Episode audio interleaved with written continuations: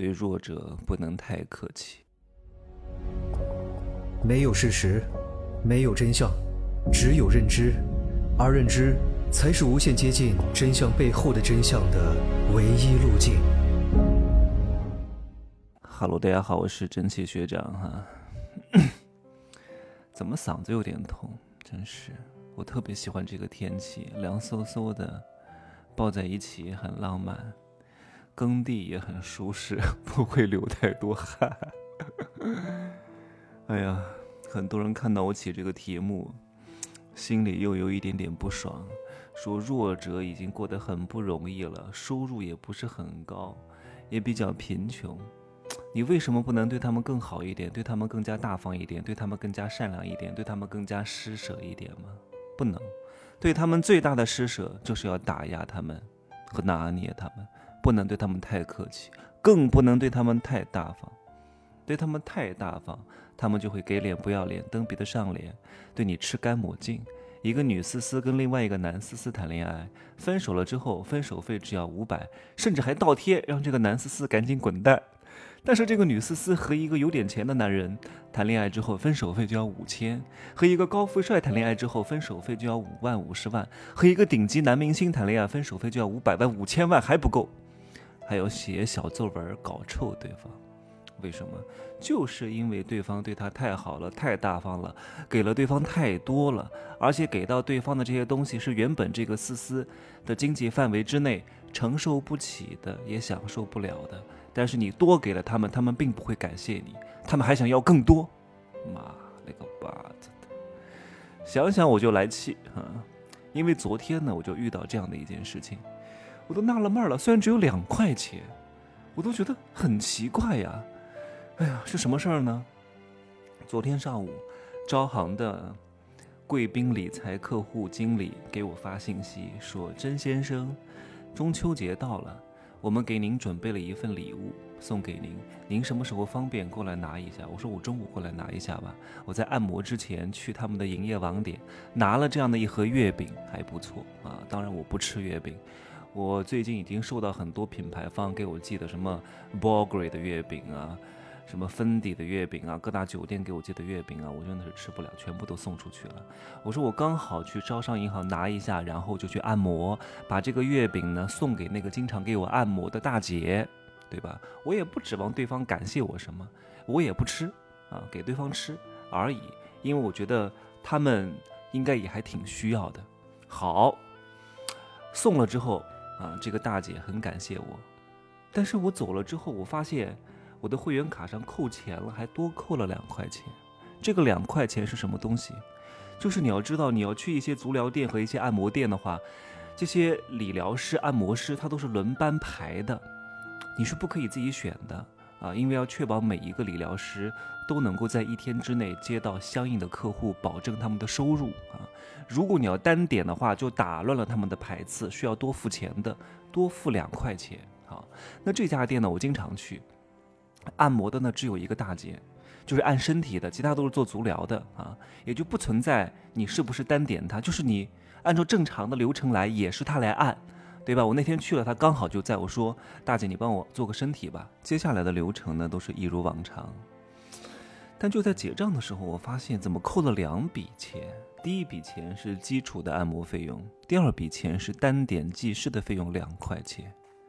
我这纳了闷了，你们家就这一个按身体的大姐，我单点谁了呀？我单点按脚的师傅，让他来给我按身体吗？也并没有，所以根本就不存在这个问题。我怎么给你送了一盒月饼了，你还宰我了？我不指望给你送了一盒月饼，你能够给我打个折，或者是给我多按一点时间。我从来没有这样的奢求。我送了就送了，本来就是顺水人情，也不值多少钱。看你们工作不容易，我看在眼里，体谅一下。你怎么还觉得我这个人好像很好说话、很大方，预算很高，人傻钱多，还给我多扣钱了？觉得我不在乎这两块钱？对，我是不在乎这两块钱，我两万块钱我都不在乎，但这个钱我不该付，所以我今天去，我要跟他好好说一下这个事情。真他妈少有！唉，所以各位啊，如果呢你是圣母心泛滥，我希望你对待一些高位者可以多付出一点，他们会把你所有的做的这些行为看在眼里。你如果对那些弱者思思太好，你最终一定会遭到反噬。你看那个刘姥姥去大观园化缘的时候，王熙凤接待她是什么样的态度？都是打发穷人的感觉，也不能不给，不给吧，他就回去到处乱讲；你给的太多吧，太热情吧，他就没事往你这儿跑，天天来薅你的羊毛，地主家也没有余粮呀。所以你要摆正对待这些弱者丝丝的态度。你去理个发，去修个车，去修个表，去做一下非常基础的服务，搬个家，啊，你觉得你好像有点钱。好像要发发你的善心，又请这个师傅吃饭，又多给他百分之三十的钱，又给他送什么礼物，给他买什么饮料，给他买什么奶茶。我告诉你，他不会感谢你的，他会觉得你这个人好傻呀，你这个人怎么这么有钱？下次你再让他做同样的活的时候，他就会多找你要百分之三十到五十，反正你有钱，对不对？对待他们最大的尊重是什么？不是多给他钱。就是按时付他们工资，把他们的辛苦看在眼里就可以了。最多给他们买一瓶水，仅此而已。不要对他们太好，不要太好说话，不然的话，他们就会反向拿捏你。因为他们的价值体系还不够健全，他们不知好歹，不知道是好是坏，不知道你的心是真的把他们看在眼里，还是你人傻钱多，对吧？如果我去剪头发，如果是一个新的发型师啊，当然我现在是有固定的发型师，我不需要说太多。如果是个新的发型师，我从来就不会说你看着剪一下，你随便剪一下，你剪短一点就可以了，我都会说这样子，你认真听啊。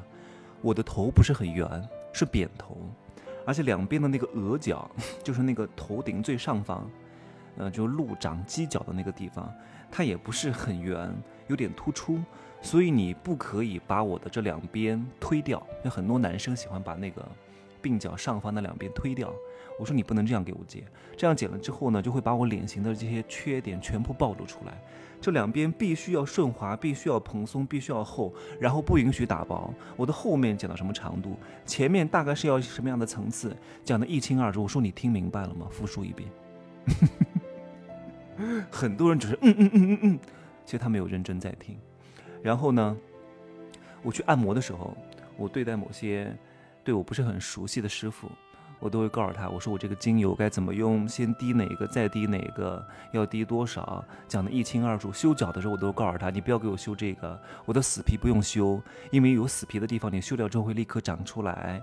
你只要帮我把指甲和那个指甲和肉连接的那个死皮修干净就可以了。我还要反复检查一下，他们要认真对待我的脚。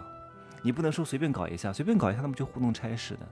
对待他们啊，要反复的提要求。你们家装修也是如此，你偶尔去监个工，看到这个师傅干得很辛苦啊，你又请他们吃饭，又请他们买饮料，又给他们买中华，我告诉你，你们家的工程质量不会太好。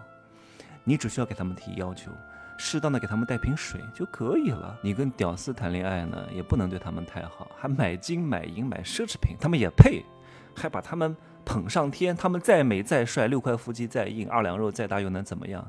还不就是一个玩物吗？你还把他们捧上天，当菩萨供起来啊？他还真以为他妈的自己是菩萨，就是一个泥菩萨，就是一个破铜烂铁、臭鱼烂虾而已。对他们就是玩弄、打压和拿捏，对他们是最好的，他们也会更爱你、更喜欢你。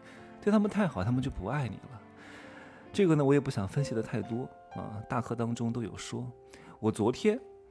不，应该不是昨天，是大前天，呃，是前天，我发了一个朋友圈，是我和一个朋友的对话，我发了不过两分钟我就删掉了，太劲爆，不能发。